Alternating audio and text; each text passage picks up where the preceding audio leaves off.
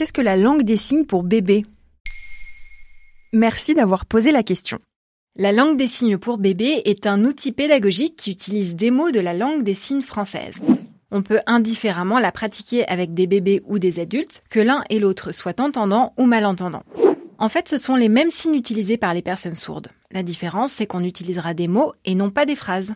Je ne savais pas qu'on pouvait l'utiliser avec les tout petits. Et d'ailleurs, c'est quoi la différence entre la langue des signes et le langage des signes? Comme le rappelle le site de l'application Bébé Signes, on dit langue des signes et non pas langage des signes. Le langage, c'est une capacité, celle d'exprimer des pensées et de les communiquer. La langue, elle, est un système de signes vocaux ou graphiques propre à une communauté d'individus. Et concernant les petits, et eh oui, on peut leur apprendre dès 6 mois. Cela permet tout simplement de communiquer avec eux avant même l'apprentissage de la parole. Est-ce que ça veut dire que la langue des signes peut aider par exemple à interpréter les pleurs d'un bébé? Oui, tout à fait. Il est parfois difficile de deviner ce qu'un bébé essaye de dire à travers ses pleurs. Une douleur, la faim, la fatigue, une émotion, etc. Et en effet, la langue des signes est un bon outil pour diminuer cette frustration mutuelle et les difficultés de communication. Juliane Carsanti et Mélissa Laurent, les fondatrices de la collection de livres Lila Signe avec bébé, résument ainsi les avantages de cette pratique. Améliorer la qualité de communication, notamment par l'expression des premiers besoins.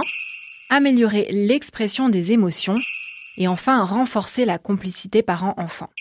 Elle précise aussi que les bébés ont naturellement tendance à communiquer par des signes, par exemple en montrant du doigt ou en applaudissant. Est-ce qu'il existe des structures comme par exemple des crèches qui l'utilisent?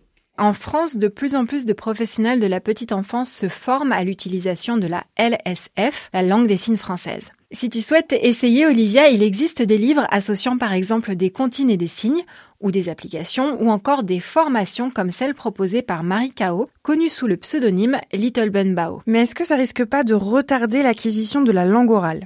Non, non, au contraire, ça la facilite car les deux langues stimulent la même partie du cerveau. Globalement, la langue des signes améliore la capacité d'expression des bébés et aide à dépasser le fossé entre la compréhension et la production de paroles. Il suffit de commencer à signer dans des contextes naturels comme pendant un repas ou pour raconter des histoires. En associant les signes au discours verbal et aux objets, le bébé ne tardera pas à imiter. Maintenant, vous savez. Un épisode écrit et réalisé par Émilie Drujon. En moins de 3 minutes, nous répondons à votre question. Que voulez-vous savoir? Posez vos questions en commentaire sur les plateformes audio et sur le compte Twitter de Maintenant vous savez.